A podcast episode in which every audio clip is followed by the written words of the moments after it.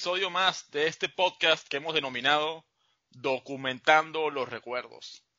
Hoy nos acompaña, como siempre, un personaje sin igual, una persona que, aunque no es familia directa mía, yo lo considero como si fuese un primo mío, porque bueno, desde muy pequeño compartí con él cada vez que iba a casa de Agustín y John y, y más que compartir me reí mucho con, la, con sus anécdotas y, su, y sus comentarios. La verdad que es una persona por demás este, ocurrente.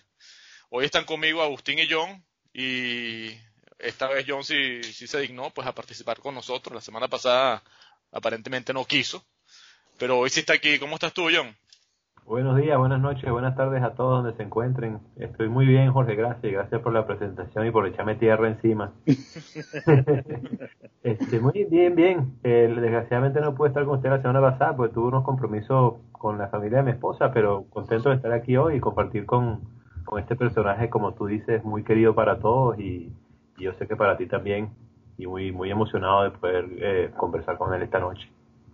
Mira, Agustín, cuéntanos un poquito de la persona que nos acompaña el día de hoy. Bueno, Jorge, primero que todo, muchas gracias una vez más por, uh, por uh, haberme invitado al programa y por tomarte el tiempo para preparar el podcast.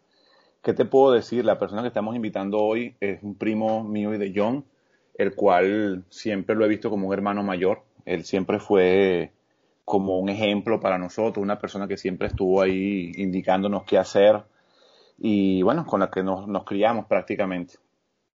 Y bueno, eh, sin más preámbulo, preséntalo e invítalo a que nos cuente un poco de su vida. Bueno, este, gracias eh, Agustín, gracias John. Bueno, la persona que nos acompaña el día de hoy es el señor Martín Ayala. ¿Cómo estás, Martín? Caramba, con esa presentación, este, abrumado, pero muy bien, muy contento. La verdad es que cuando oí el, el, vi el, el, el, proyecto que tenían, me encantó y me invitaron. Estoy sumamente contento de que, bueno, estemos juntos hoy hablando de, de todo un poco y, bueno, yo también los quiero mucho a los tres. gracias por, gracias por las palabras, Martín. Este, para arrancar y ir entrando un poquito en calor, te voy a pedir que nos cuentes un poquito de tu vida actualmente. Cuéntanos un poquito de dónde estás viviendo, qué estás haciendo tu vida personal, hijos, esposa y cualquier cosa que tú consideres relevante o interesante que quieras compartir con nosotros. Sí, cómo no. Bueno, estoy aquí, estoy viviendo en, en Montreal, en Canadá. Llegamos en el 2007, el 6 de septiembre del 2007. Eh, ya estaba casado con, bueno, mi esposa, quienes no la conozcan, Paulina Ortiz, este, la conocí en Venezuela en el 2002, nos casamos en el 2005, este, eh, suena increíble, inclusive para mí todavía después de 15 años, pero pasó. este, los que me conocen saben que yo andaba corriendo. Este, y bueno, este, un poco en la situación en que estaba Venezuela en el momento, eh, nos decidimos, uh, encontramos este proyecto de vida en Canadá y nos vinimos con mi hijo, Martín, Martín Ayala Ortiz, que en su momento tenía 10 mesecitos. Nació en Caracas, quisimos que naciera en Caracas, teníamos todo listo para ya la visa y todo para venirnos y decidimos que queríamos estar con la familia y que, y él, que él naciera en Caracas. Este, bueno, llegamos aquí en el 2007, ya tenemos 13 años aquí, contentos, muy difícil, bueno, como ustedes saben, todos estamos viviendo fuera, eh, la lejanía de la familia, para mí la familia es fundamental, siempre lo fue, y eso es una cosa que yo todavía no supero, la, la lejanía. Eh, eh, Mira, Martín. Ya hablaremos un poco de eso. Sí. Martín, disculpa que te interrumpa, y, ahora que tú mencionas la ida tuya para Canadá, sí. una de las cosas que te queríamos preguntar, yo me uh -huh. recuerdo siempre cuando vivíamos en Venezuela, cuando llegó la hora de que nos viniéramos John y yo para acá. Sí. Tú siempre decías que, que tú no te veías Sí. prácticamente que, que, tenían que sacarte muerto de Venezuela, que tú no sí. te ibas. Sí. Y después de, como dices tú, yo me vine en el 2000, pasaron siete años para que tú te vinieras y por lo menos por tres, cuatro años más, hasta el 2004, tú siempre, no, mira, yo no me voy, yo no me voy, yo no me voy. Obviamente las razones por las que te fuiste deben ser muy parecidas a las que, a las que todos tenemos, pero me gustaría preguntarte, ¿qué fue eso que te hizo tomar la decisión? Te explico, bueno, este, ustedes se fueron en el, de hecho yo me fui con ustedes en ese viaje el 18 de octubre del 2000, no se me olvida ese día, sí. fue muy duro. Dos días se cumplen 20 años. Sí, señor, sí, señor. Para mí ese fue un día muy duro. Este, afortunadamente, este, me acuerdo que Aida y Edgar me, regalaron el pasaje eh, de, cumpleaños para, para, irme con ustedes. Este, sí, yo en ese momento todavía no, no estaba consciente de que la situación no iba a ser, no iba a ser fácil en Venezuela, pero todavía tenía esperanza. Yo creo que fue un proceso. Yo te puedo decir que la primera vez que yo decidí o pensé que no podía seguir en Venezuela fue a raíz del, después del 11 de abril, cuando este señor regresa a los tres días, para mí eso fue un golpe muy fuerte y, ahí yo dije, hay que irse. Sin embargo, no estaba todavía decidido. la decisión vino después del paro petrolero. Cuando empecé a ver amigos míos, el entorno, gente que no eran amigos, pero eran conocidos, tú sabes, todos diciendo, bueno, hay que, tenemos que ajustarnos a eso, vamos a hacer negocios porque esto va a seguir por mucho tiempo. Ahí yo dije, no, esto sí es verdad que no, porque ya yo tenía, digamos, hasta ese momento separado los malos de los buenos en mi cabeza, ¿no? Y en ese momento todo se volvió como muy gris. Ya había gente que yo conocía que estaba pasándose o aceptando de alguna manera, estaban resignados a que eso iba a durar mucho tiempo y que había que hacer negocio. Ahí decidí irme. Estoy hablando más o menos desde el, probablemente 2003, más o menos. 2003 y empecé a hacer algunas gestiones. Me acuerdo que una de las primeras que hice fue ir a la Embajada de España, a ver, al Consulado de España, perdón, mm. a ver qué maestrías había, qué cosas había y después conocí a Paulina ese mm. año, que fue el año en que Aida enfermó y una cosa llegó a la otra y finalmente después puedo darle detalles lo de Canadá y finalmente se decidió, nos decidimos por Canadá. Qué interesante lo que tú comentas, Martín, porque Sí, sí, definitivamente hubo un, evento que fue un detonador en ti que hizo que te movieras hacia adelante y comenzaras a buscar alternativas para, básicamente para mejorar tu vida, porque Creo que todo lo que nos fuimos fue buscando, pues, mejorar un poco nuestra, nuestra calidad de vida. Y en tu caso fue el 11 de abril, pero me identifico mucho porque a mí me pasó algo muy similar y fue un evento detonante muy claro que tengo yo en mi mente. Y así como para ti fue el 11 de abril, para mí fue el Dacaso. El día que ocurrió el Dacaso, ese día yo dije, yo me tengo que ir de acá. O sea, yo, esto que está pasando es completamente surreal. No, no hay un patrón de comparación con algo como esto. Y a partir de ese momento yo comencé a moverme, como tú relatas, de una historia, digamos, unos, años más tarde, pero fue lo mismo. A partir de ese detonante, comencé a buscar opciones, alternativas, hasta que, bueno, una oportunidad se presentó y me fui. Pero igual que tú, pues fue un detonante que te hizo decir, yo no puedo mantener más tiempo en este camino porque no, no están funcionando las cosas como yo quisiera. Yo me imagino que como todo en la vida, siempre hay una gota, siempre hay un evento, siempre hay algo que sucede que tú dices, bueno, aquí las cosas cambian. Y sí, para mí fue esa fecha, como para ti fue el Dacaso, como para otros, no sé. No, y Martín, y la razón por la que te lo pregunto es porque a mí no se me olvida eso de que tú siempre decías que no, y cuando tú dijiste me voy, yo dije, ay caramba, porque yo siempre tuve la esperanza de volver, ¿no?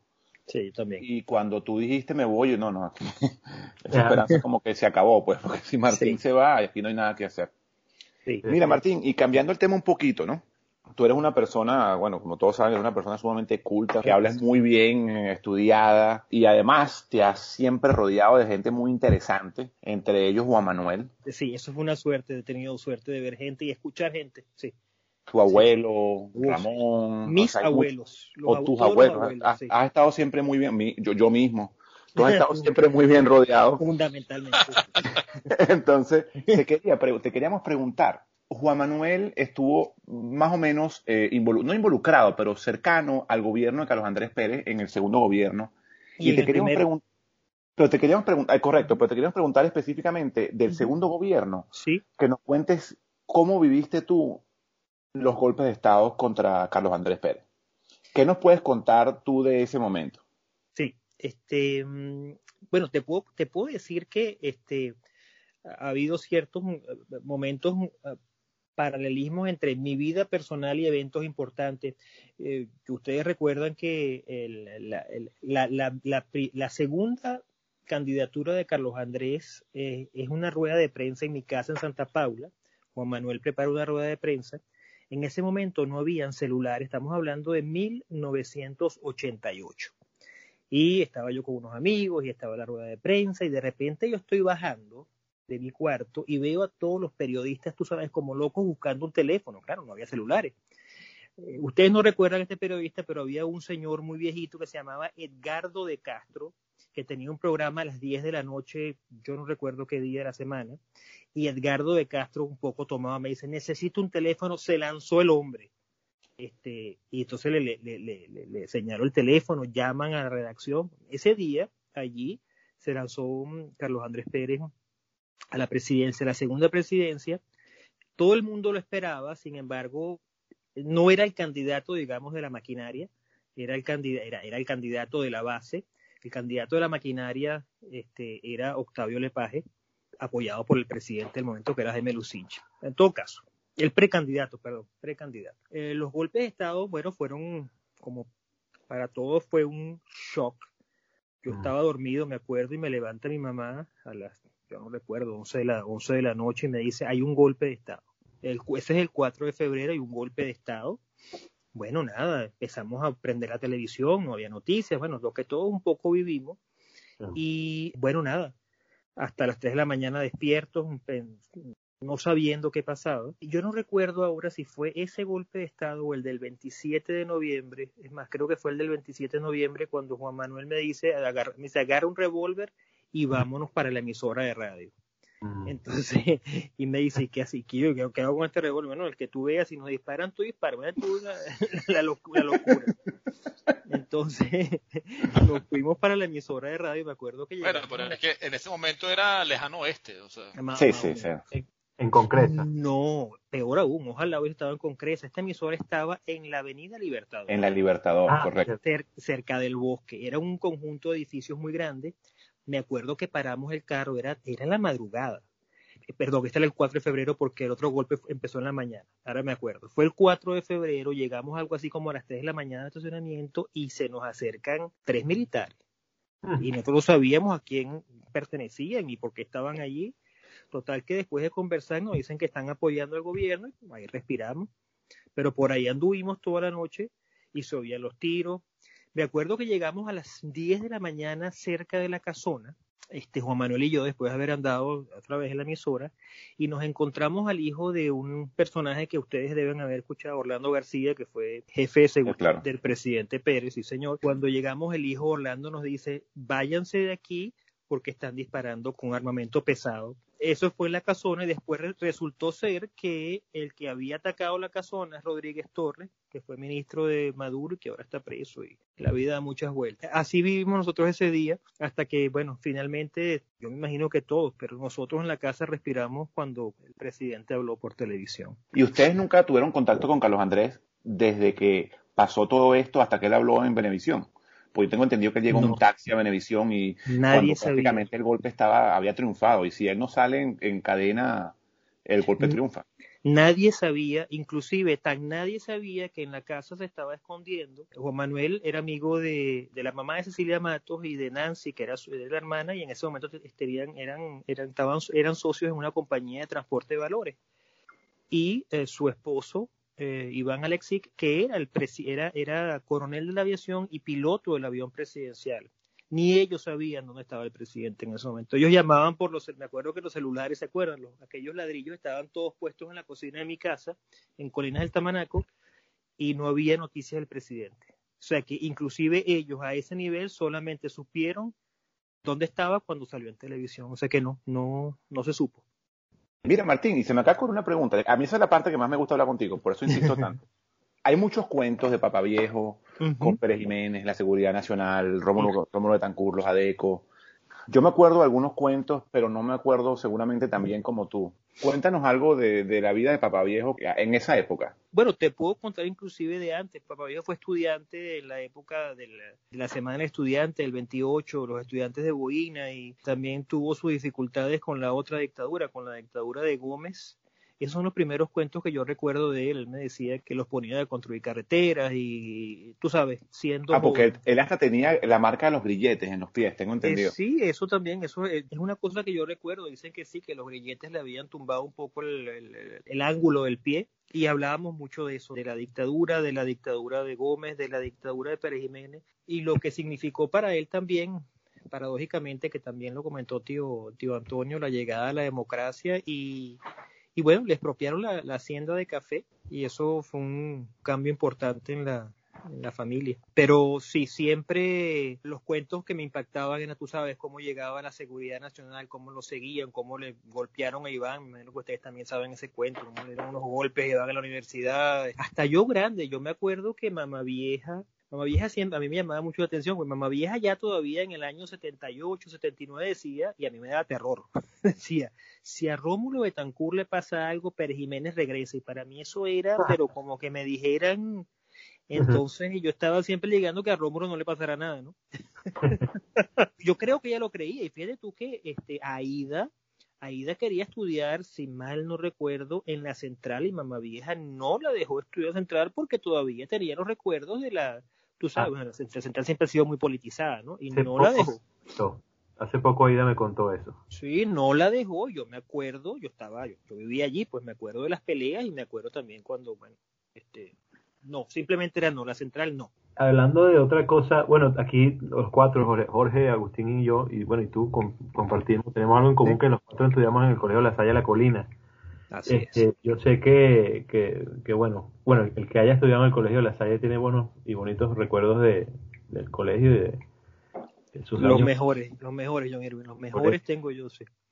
Que eh, hay un cuento que a mí siempre me causa mucha gracia, que cuando tú entraste a, La Salle, este, tú puedes, tú puedes recordarnos cómo fue que tú entraste al colegio, por qué entraste y qué hiciste, y, y, bueno, y, y, cómo, cómo, cómo fueron esos años en el colegio, porque mucha gente hay más gente de lo que uno se, se imagina que estudió en la Salle, ¿no? Y, siempre, siempre, es bonito recordar, recordar el colegio.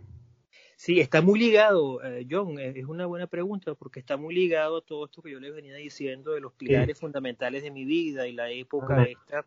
Eh, yo estudiaba en, el, en la Academia Jefferson antes de que mi mamá y mi papá se divorciaran, yo estudiaba en el Jefferson este, y cuando ellos se divorcian, otra vez el divorcio para mí fue un desastre de todo punto de vista, yo eh, no quería ir más al colegio. Empecé y no quería ir al colegio y lloraba y pataleaba. Y eh, mamá vieja, que era una mujer fuerte, mamá vieja decide, bueno, vamos, vamos a hablar con el hermano Santiago. Estamos hablando a mitad de año. Fuimos a hablar con él en febrero o marzo. Este, eh, sí, señor, del año 78. Yo había comenzado segundo grado en el Jefferson, pero no estaba yendo al colegio. No estaba yendo. Era una tragedia, me imagino, para la casa. Imagínense que, que, que los hijos de nosotros no quieran ir al colegio. Exacto. Sí, sí, entonces vamos un sábado, me acuerdo, y cuando yo llego a la Salle, el Jefferson en ese momento eran tres casas. ¿Okay? Cuando yo llego al colegio y veo aquellos campos y veo, además que yo, yo llegaba a lo que era el estudio en casa de mamá vieja y estaban todos los diplomas de mis tíos y todas las medallas y para mí la Salle, además Kike y Iván estaban en la Salle, que eran digamos los contemporáneos conmigo, para mí eso era... Y cuando llegamos, bueno, me hacen el examen, el hermano Santiago, tú sabes, me enseña el colegio, yo estaba feliz. Total que me aceptan, pero el problema fue, eso fue un sábado, el problema fue el lunes, cuando ya llegó la, llegó la, hora de la verdad, me acuerdo que vamos mamá vieja, mi mamá y yo, en el, en el Fairlane de mamá vieja, y total que yo empiezo, tú sabes, como con la, con la piquiña, yo no me quiero bajar, yo no me quiero bajar, llegamos al colegio pequeño, los que no conocen la Salle, había un colegio pequeño de kinder hasta, hasta sexto grado. Hasta cuarto. Hasta cuarto grado, perdón. Después nos movieron para sexto, pero en esa época hasta cuarto. Hasta cuarto grado. Sale la hermana Belén. Ya todo esto yo después supe que había sido hablado, ¿no? Sale la hermana Belén y me dice, no, no, tranquilo, ven, no te vas a quedar, entra, yo tenía ocho años en ese momento, entra, que te vamos a enseñar cómo cantan el himno en el salón, y después te vamos a enseñar tu salón, y total que Quique estaba allí, por supuesto, Iván y Quique estaban, yo, yo estaba, eh, yo iba a ir al salón donde estaba Quique que era segundo grado Grado. Segundo grado base. Era la hermana Concepción la que estaba allí. Total que bajo engaño, un poco bajo engaño, me llevan, me, enseñan el colegio, el colegio chiquito una belleza, y cuando me enseñan el salón simplemente me trancan la puerta, ponen un pupitre por a los niñitos y yo me puse como una fiera, le daba golpes.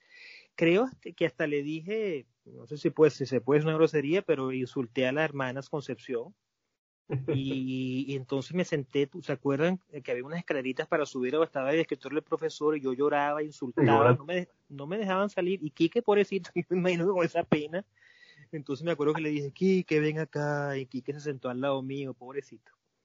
Total que eh, recuerdo que la hermana Concepción, eso fue un milagro, yo, yo, yo creo que eso fue un milagro porque yo estaba absolutamente fuera de sí, yo no quería ir al colegio, a ningún colegio.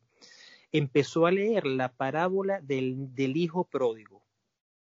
Y como por arte de magia, yo me fui callando, callando, fui atendiendo la parábola y les puedo decir que después de 13, 14 años estuve yendo al colegio que fue la época más feliz de mi vida.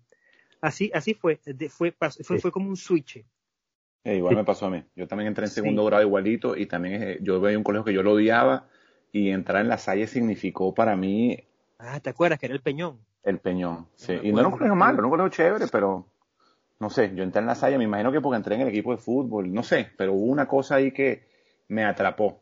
La Salle es mágico y, y me pasó que, que cuando me gradué, yo me gradué en el 89, este, eh, cuando salgo del colegio, bueno, feliz, la graduación y todo, me sentí absolutamente eh, desorientado.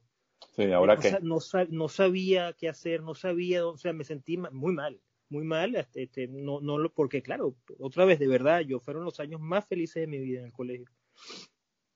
Sí, a mí me pasó yo, sí, yo adoro ese colegio, lo adoro todavía. Sí, la Salle tiene algo especial definitivamente que hace que uno se sienta como, como, como en casa. Como en casa.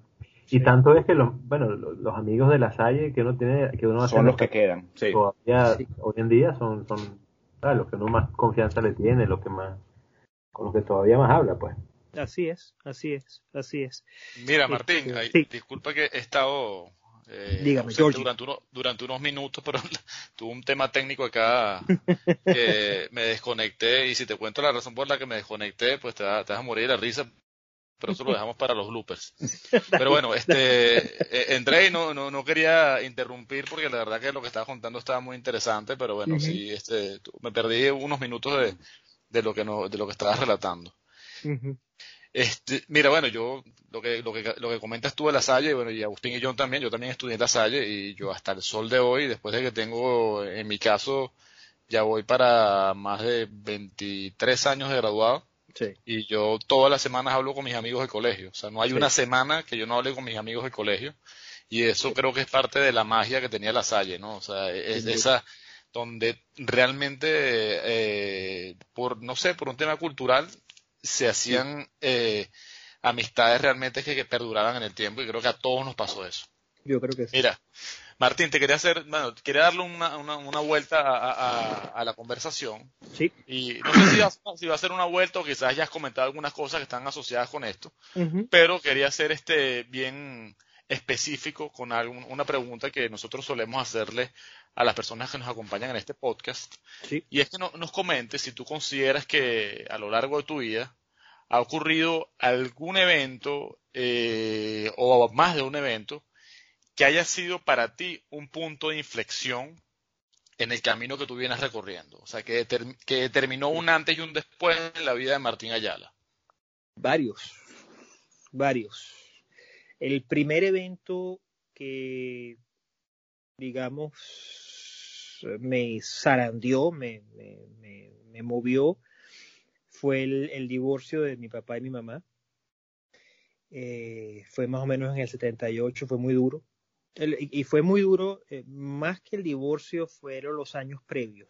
El, el, saber lo que venía, la, la, sensación de saber lo que venía, el terror de lo que venía y lo que finalmente pasó.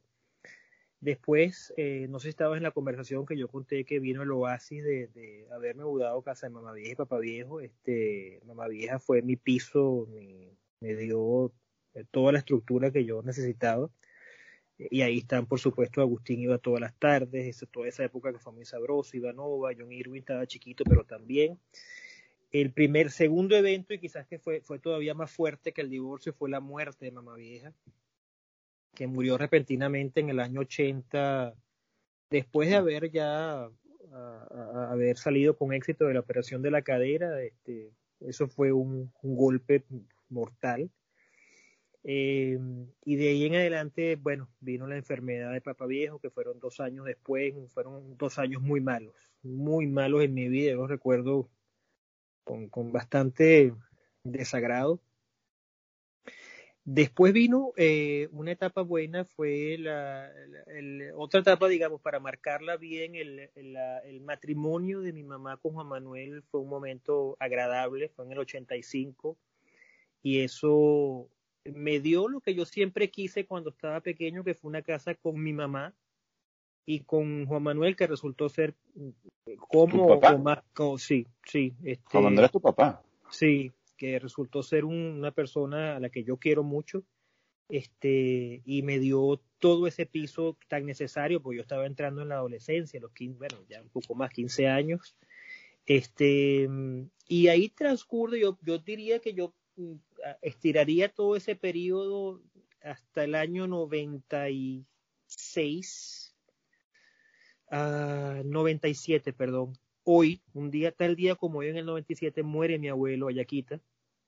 Y eso fue un golpe devastador, devastador para mí porque él era, él fue una figura muy importante para mí, ya se los dije, mis cuatro abuelos. Este, pero si, hay, si tuviera que escoger, bueno, mamá vieja por un lado y Ayaquita por otro lado, fueron como eh, piezas fundamentales y esa muerte me, me, me pegó muchísimo. Este, yo creo que ese es, digamos, los, los eventos, digamos, ah, mm, que me marcaron y sin saberlo, eh, estiro un poco más allá y sin saberlo, el día que conocí a, a, quien es mi esposa hoy, que sin saberlo, este, bueno, yo no sabía las consecuencias que iba a tener todo ese, ese, ese, ese evento, eh, que me llevó, bueno, a casarme, como ustedes saben, cosa que parecía difícil, y después tener un hijo, y después irme de Venezuela, y después una cantidad de cosas. Yo creo que esos son los eventos, digamos, fundamentales. Y Martín, la verdad es que eh, ahora que tú te pones a ver, yo, yo no me acuerdo, bueno, yo me acuerdo un poquito la, la, muerte de mamá vieja, me acuerdo ciertos flashes, yo era muy chiquito, me acuerdo también ciertos flashes de la, de la muerte de papá viejo, me acuerdo a mi mamá muy triste, yo esa noche era, cuando mi papá, viejo durmió, yo me fui a dormir a casa de mi tía Ingrid, eh, y sí, tengo, pero una cosa que noto es que tu vida fue un, un columpio, de un lado para otro, desde que naciste. Sí. Para acá, para allá. Muy bien, muy mal. Muy bien, muy mal. Muy bien, muy mal. Y eso me imagino que te tiene que haber marcado. Obviamente te marcó. De hecho, me, me, me, una de las cosas que yo recuerdo de la época mamá vieja que tú decías que yo iba, era cuando, cuando tú me ponías a jugar al, al tiburón, no sé si te acuerdas que... Sí, con las con la escobas. Martín me ponía a gatear en el, en el jardín y, se paraba en una terraza arriba y me tiraba un palo de escoba. Y yo, que era, Martín, era el arpón. El arpón. Martín era, era el cazador de, de, tiburón, yo, yo, era el tiburón, y lo peor es que yo como un imbécil le pedía para jugar todas las tardes el mismo Y no te acuerdas del avión, el avión con comida. El avión con comida. Eso era una genialidad tuya, Martín. Ese era, ese era bueno. Nos encantaba jugar a la que éramos los, los sirvientes de Martín. sí, y lo peor es que uno le pedía a él para jugar esas cosas.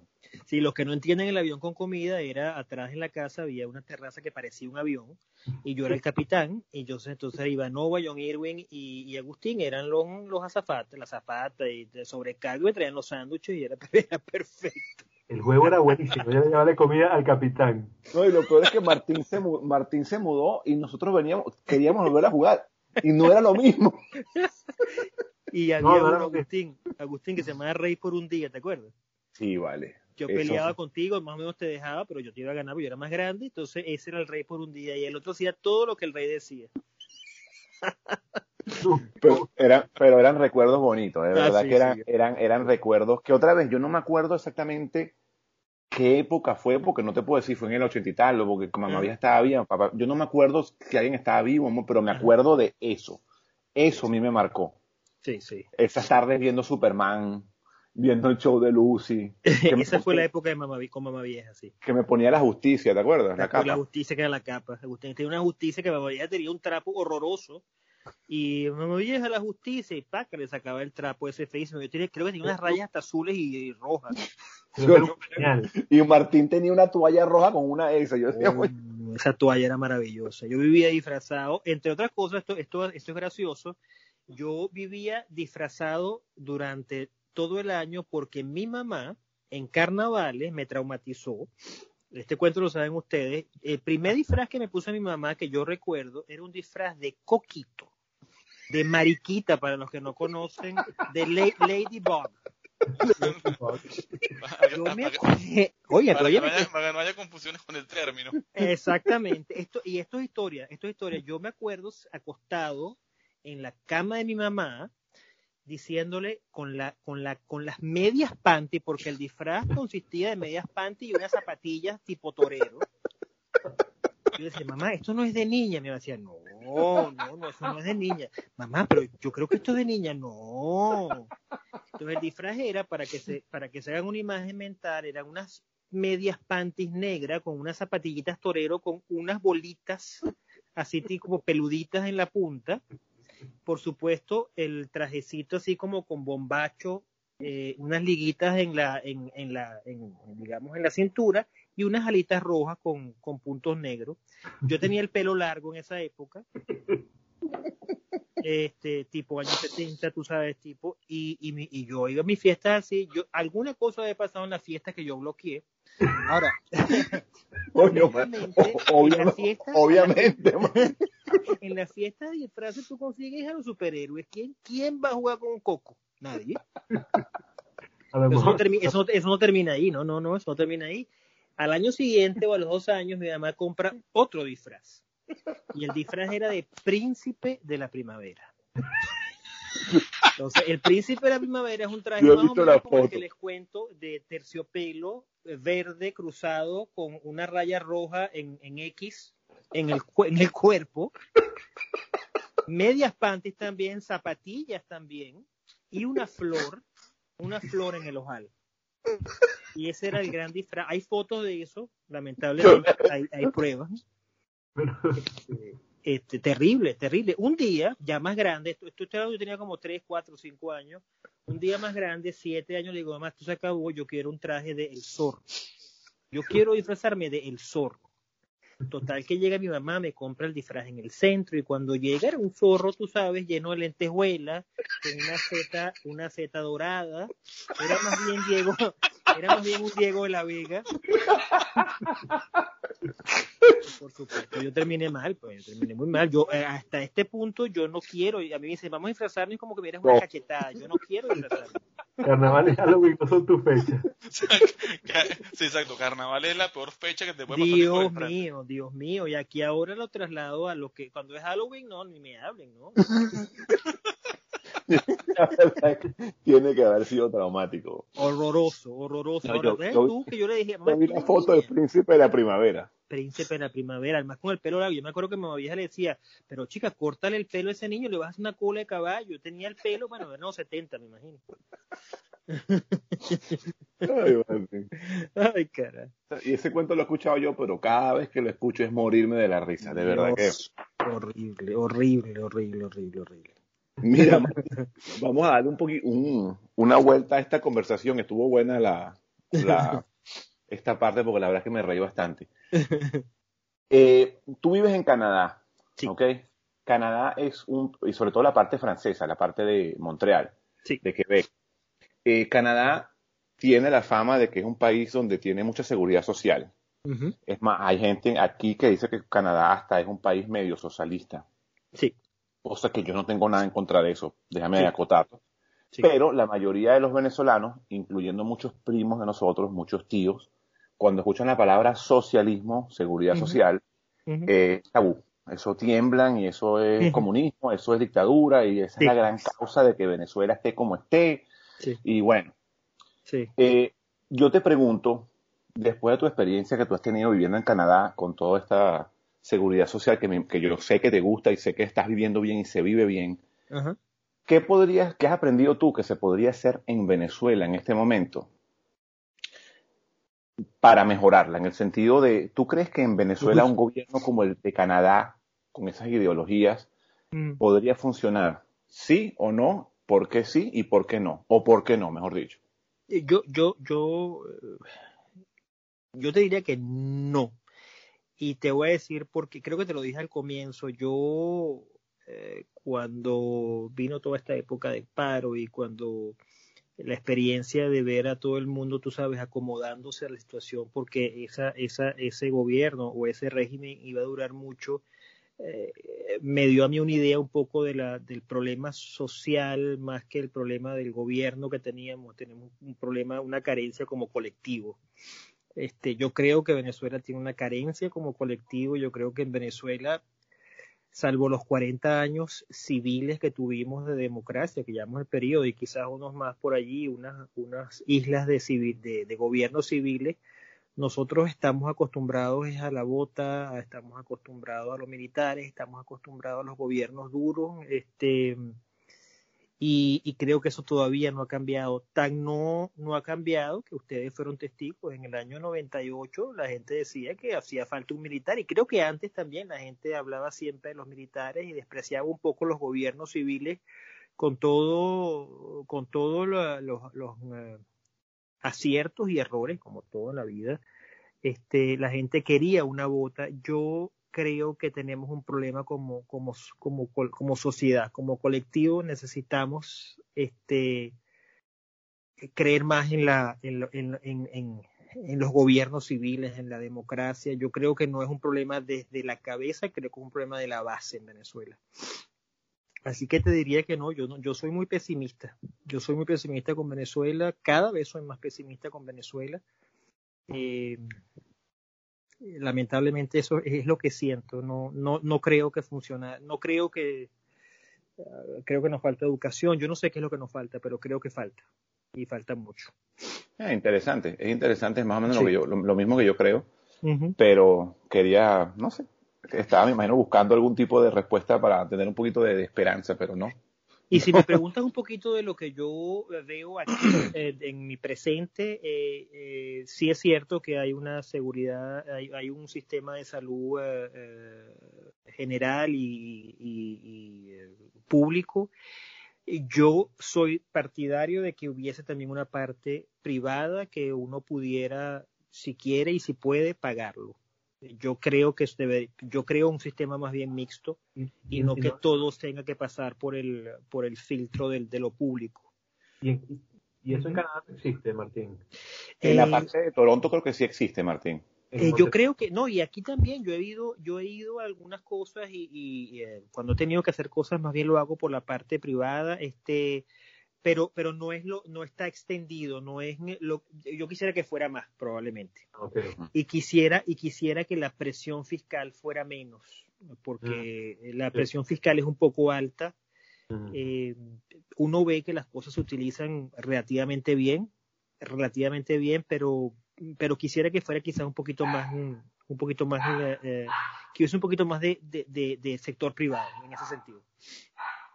Claro eh, tiene muy válida tu respuesta, pero en fin, está, quería saber tu opinión con respecto a eso. Sí, sí, sí. Mira, más escucharte, Martín, eh, eh, sobre todo lo que comentaste sobre Venezuela, eh, es un poco es un poco duro lo que lo que estás diciendo, pero bueno, yo creo yo coincido contigo en buena parte de lo que dijiste, porque la verdad que la situación culturalmente es muy compleja. Sí. Mira, este, bueno, yo, ya, ya nos toca ir cerrando la, el podcast, aunque te digo que me pudiese quedar, este, espero que nos pudiésemos quedar aquí y extenderlo por, por unas cuantas horas, pero bueno, tenemos que, si no se nos hace inmanejable en términos de, de volumen, ¿no? Yo antes de, bueno, antes de, de, que cerremos, bueno, primero agradecerte, Martín, por haber aceptado la invitación a esta, a esta, eh, este podcast o esta iniciativa, como, como lo queramos llamar de verdad que no todos están dispuestos a, sentarse aquí y abrir un poco la, ventana de su vida hacia afuera y permitir que los demás lo escuchen y hacerlo de cierta forma público porque al final pues muchas personas estarán este interesadas en escuchar esto y tendrán acceso a ello, ¿no? Yo, bueno, una pregunta que siempre nos gusta hacer a las personas que nos acompañan en esta en este podcast es, que nos, es que nos den su opinión sobre esta iniciativa. O sea, realmente es una un, invento medio loco que, que, aquí se, se, nos ocurrió a Agustín, a John y a mí.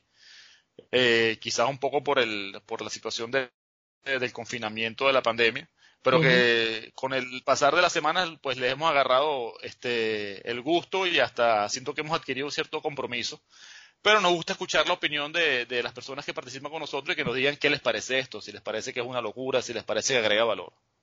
Eh, me encantó. Desde que desde que leí en uno de los de los chats de los primos que estaba este proyecto me encantó. Me gustó aún más cuando oí el primero que fue el de tío Antonio este me parece genial me parece que eh, utilizar esta tecnología para para tener archivos donde la gente pueda oír a la gente que quiere a la gente con la que está relacionada este, buscar un poco sus raíces. Yo creo que, que si eso se puede documentar y se puede mantener, otra vez me parece extraordinario y los felicito de verdad.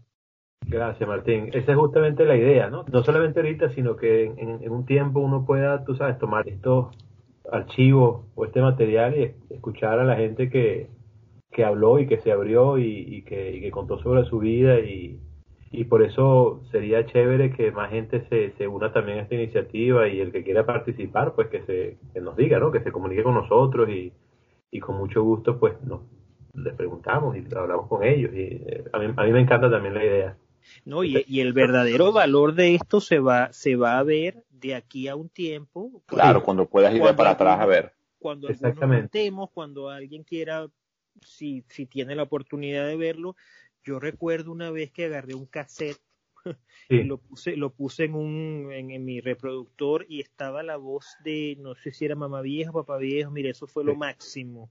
Es increíble, es increíble. Lo tengo por algo así. Sí. Por eso, a lo mejor dentro de unas décadas, tú sabes, alguien nos va a agradecer algo, o sea, que hayamos hecho como esto.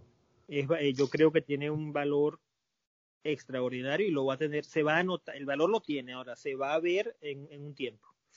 así que ojalá, que, más gente se anime y, y que si podamos seguir haciéndolo. Ojalá, porque de verdad que es un placer, además que es un placer conversar con ustedes y contarles, y siempre es bueno, a mí me gusta hablar. Y gracias de nuevo, Martín, por, por participar, de verdad. No, gracias a ustedes por la invitación y bueno, igual los quiero mucho a los tres y continúen.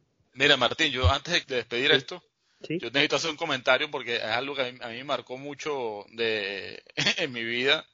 Y bueno, yo no solamente a mí, creo que también a mi hermano y no sé si también quizás a mi papá, porque es, un recuerdo que recurrentemente viene, a lo mejor tú ni te acuerdas porque a lo mejor salía de forma espontánea, pero año tras año, cada vez que yo iba a casa de mi tío Johnny, porque era el cumpleaños de Agustín, o era el cumpleaños de John, o era el cumpleaños de mi tía Maricela, Creo que sé lo que vas a decir. Todas las veces, una vez que finalizaba el cumpleaños feliz, venía un grito que decía, ¡Que viva el negro! ¡Que viva el negro!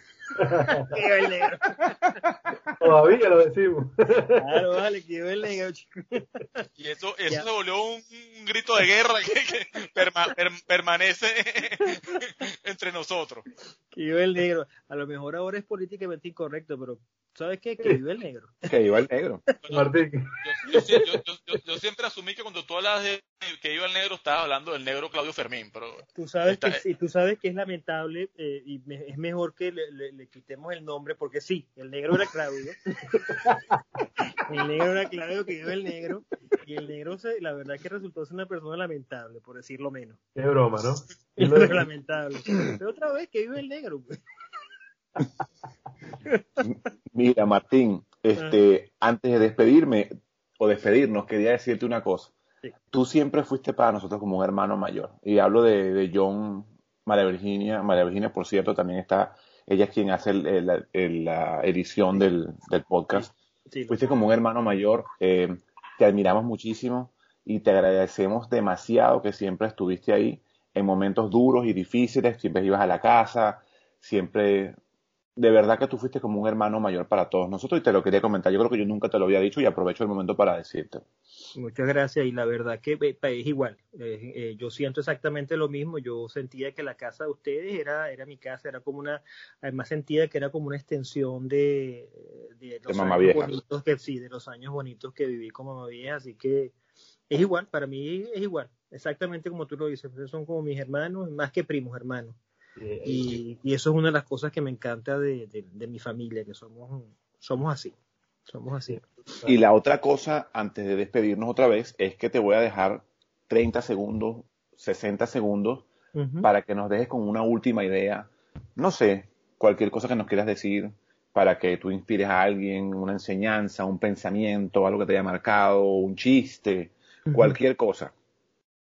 Wow, este, un pensamiento, algo que me haya marcado. Lo que me ha marcado toda la vida, y creo que es lo que me ha guiado toda la vida, es la familia, estar, ah, sentir que estoy pendiente, que sé cómo están, que ustedes lo saben, estar presente así estemos muy lejos. Yo creo que para mí ese es mi piso y lo hago con la familia, digamos, extendida, con ustedes, mis primos, y lo, lo cultivo y lo profeso aquí también en, mi, familia, digamos, directa, mi esposa y mi hijo. Y eso, yo creo que esa fue la gran, la gran enseñanza que, lo que me quedó a mí de, de los años de, con mis abuelos. Qué bonito, Martín, qué bonito. Bueno, ahora sí, no queda más nada sino agradecerte, darte las gracias por haber compartido con nosotros, darle las gracias a Jorge por haberse tomado el, tiempo para preparar este podcast, darle las gracias a John por haber compartido con nosotros, darle las gracias a María Virginia por la edición del programa y así me despido de un capítulo más de Documentando los Recuerdos. Buenas noches.